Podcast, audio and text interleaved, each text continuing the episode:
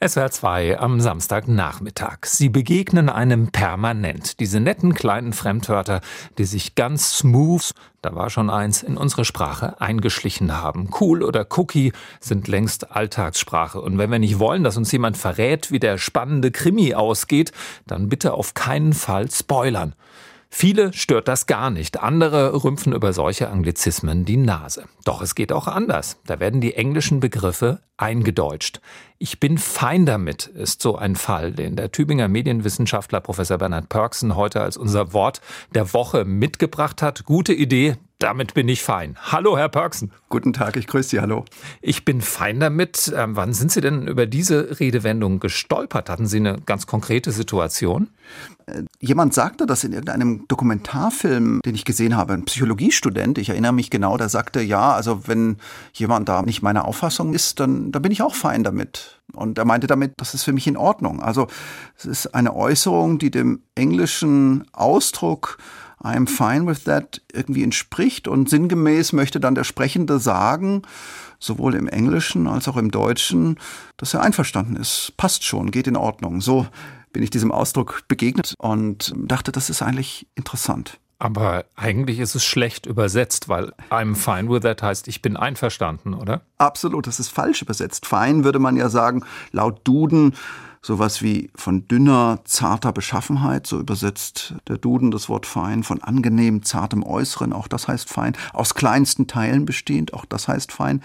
Aber mit fein ist in diesem Kontext das englische fein gemeint und es wird faktisch, Sie haben es gesagt, falsch übersetzt aber phonetisch wissen wir irgendwie, was gemeint sein hm. könnte. Tatsächlich kann was fein sein, aber mit etwas fein sein gibt's im Deutschen eigentlich nicht. Andererseits kann ich ja durchaus meine Zustimmung mit fein zeigen. Also wenn Sie sagen, so, wir gehen jetzt raus aus dem Studio, dann sage ich fein, lass uns gehen. Oder fein, das ist in Ordnung, fein, das hast du gut gemacht. So gesehen ist die Übersetzung wieder gar nicht so weit weg vom englischen Original, oder? Ja, also wir verstehen es ja dann unmittelbar und sofort und trotzdem gibt es noch so ein sprachliches Irritationserlebnis und das zeigt, dass es noch wieder nicht ganz gewöhnlich, nicht ganz angekommen in unserem Sprachgebrauch. Und das sehen wir immer wieder bei Anglizismen oder jetzt eingedeutschten, falsch übersetzten Formen aus dem Englischen. Ich habe mich da auch erinnert gefühlt an das sogenannte Lübcke-Englisch, benannt nach dem früheren Bundespräsidenten Heinrich Lübcke. Der hat ja offenbar, also ich weiß nicht ganz genau, ob es so stimmt, aber den Satzbau des Deutschen eins zu eins auf die Syntax des Englischen übertragen. Und beispielsweise soll Heinrich Lübcke einmal bei einem Staatsbesuch von Elisabeth II., während sie auf den Beginn eines Pferderennens wartete, oder sie beide da warteten, gesagt haben, equal goes it loose. Gleich geht es los, sollte das bedeuten.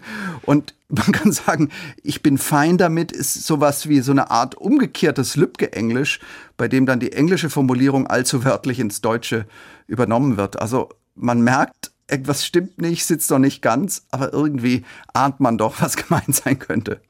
Wer benutzt diese Redewendung denn vor allem? Ich bin fein damit. Ist das typische Jugendsprache oder wer sagt sowas? Ja, ich würde sagen, es ist Jugendsprache, es ist auch Social Media Slang. Ich selbst bin dem Wort, ich habe natürlich dann geguckt oder diesem Ausdruck dann äh, auf Twitter immer wieder begegnet. Menschen, die auch zum Teil in ironischer Weise darüber sprechen und solche schlecht übersetzten Varianten benutzen. Zitat, am Ende des Tages bin ich fein damit, aber ich habe realisiert, dass ihr einen Punkt habt, wenn ihr sagt, dass versteckte Anglizismen im Jahre 2021 ein Ding sind. Also da sieht man genau dieses Spiel mit Sprache. Aber ich bin diesem Ausdruck auch inzwischen in der People-Presse begegnet.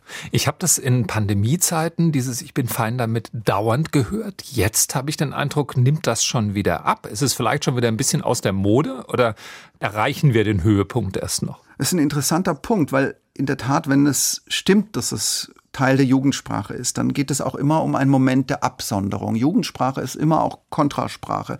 Und in dem Moment, in dem es massenmedial dann gespiegelt wird, verliert es dieses Element der Absonderung, des Kontrasts, ist Sprache nicht mehr die Sprache einer speziellen Gruppe.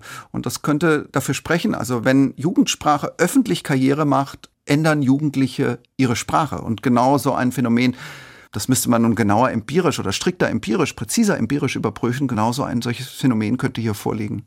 Kennen Sie noch andere solche übersetzten Ausdrücke, falsch übersetzte, außer von Heinrich Lübke?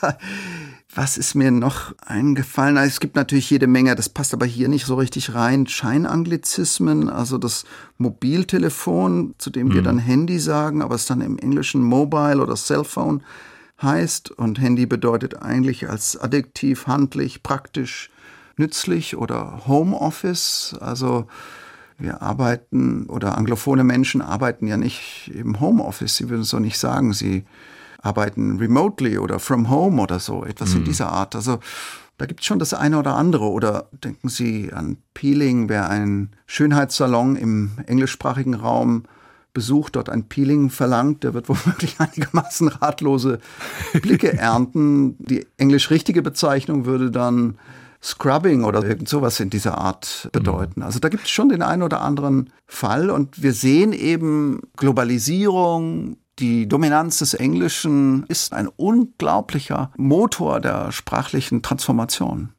Ich bin fein damit. Unser Wort der Woche mit dem Tübinger Medienwissenschaftler Bernhard Pörksen. Vielen Dank. Ich danke Ihnen.